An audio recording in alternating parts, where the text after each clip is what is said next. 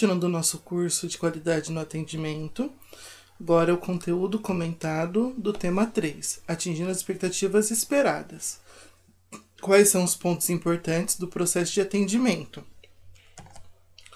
Contratos. O contrato é um vínculo jurídico entre dois ou mais sujeitos de direito correspondido pela vontade, responsabilidade do ato firmado, resguardo pela segurança jurídica em seu equilíbrio social, ou seja, é um acordo de duas ou mais vontades na conformidade da ordem. Então, é um combinado entre pessoa e empresa, ou pessoa e pessoa, ou empresa e empresa, sobre uma necessidade que vai ser suprida ou um produto que vai ser entregue, ou um serviço que vai ser prestado, de acordo com as necessidades daquela contra, da contratada, da contratante, perdão. O comprovante de compras é um comunicado que descreve e confirma todas as informações sobre a contratação desses produtos, quais foram os preços, quais foram as condições comerciais, se teve algum tipo de oferta para aquela aquisição e a prova de compra pode ser um recibo de venda, que é a nota fiscal, que é o mais comum, ou a declaração de compra. E também, geralmente, tem os seguintes requisitos. Para ser considerada válida, ela tem que ter um recibo de venda de uma loja com carimbo e impressão do logotipo da loja e a data dessa compra.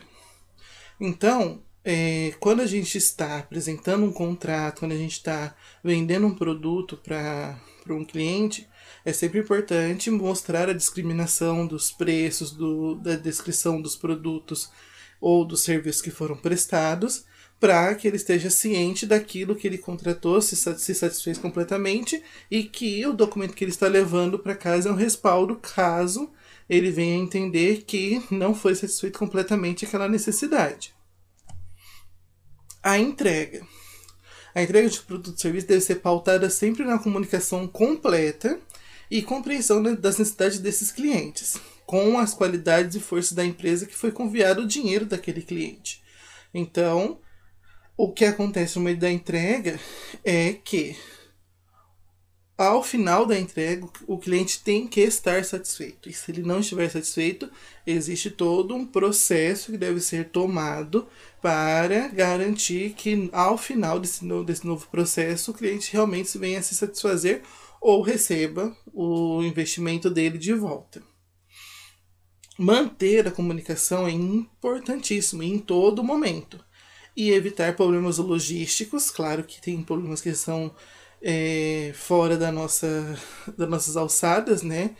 É, mas quanto menos problemas logísticos em questão de erros da empresa, melhor e garantir que o cliente esteja ciente de todos os passos e ações que estão sendo realizadas para concretizar o procedimento e satisfazer as vontades dele e acompanhar o processo de atendimento. Então, por mais que ele não tenha ainda noção de onde está um produto, um serviço, terminou o prazo daquela, daquele produto, a gente tem que comunicar ele de todo esse caminho.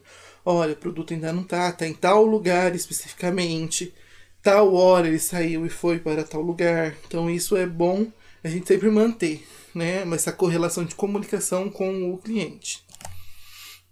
E o feedback, geralmente conhecido como retroalimentação, é um significado teórico do retorno da informação ou do processo. E significa opinião, retorno, avaliação ou comentário. No dia a dia é empregado para expressar um ponto de vista ou dar um resultado de um produto ou um serviço que foi é, finalizado para um cliente.